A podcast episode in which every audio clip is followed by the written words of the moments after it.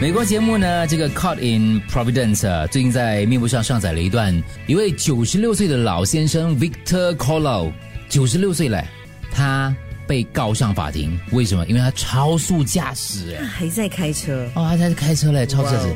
你在影片当中可以看到，那个法官呢，当天在庭上就向这个老先生表示，你违反这个学校区内的交通规则，超速驾驶了，所以被控上法庭了。可是那法官就问他说：“你为什么开那么快呢？”然后那个老先生就回答说：“其实我没有开的那么快，我已经九十六岁了，可以开到多快呢？啊，但是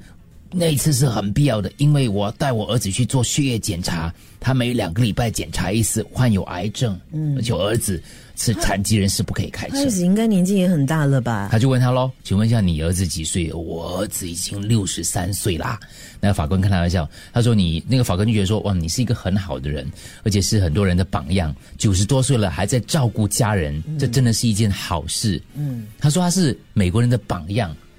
我就想，他他所谓这个榜样就是照顾家人这个部分吧，因为我们印象当中总觉得大家是给给顾给给的那种感觉比较多一点，而且可能那个时候应应该也是轮到孩子在照顾他。对，对对，他说你这是这是好事，然后还照顾儿子，还说哎，很感人呢、现在哦，在法庭讲这讲这哦，那个法官在讲你是个好人的时候，他要哭哎、他哭了，对，然后他就说：“哎呦，老先生啊，你为我的孩子设下一个很坏的榜样嘞，你让我压力很大嘞，以后我也要在我儿子 之类的东西啦。”所以他最后这个法官呢，祝福这个九十六岁老先生跟儿子一切安好，撤销他的控罪。嗯，网友就觉得说，这个这个法官，因为常常有这个第这个这个这个节目的啦，把它是真实的，因为他其实是美国那个罗德岛的一个主审法官来的，专门是处理那种违例停车啊、超速驾驶啊这些罪行的咯。我有我有看过他的节目，他其实是蛮风趣的，对而且他他讲的话是一针见血。嗯，嗯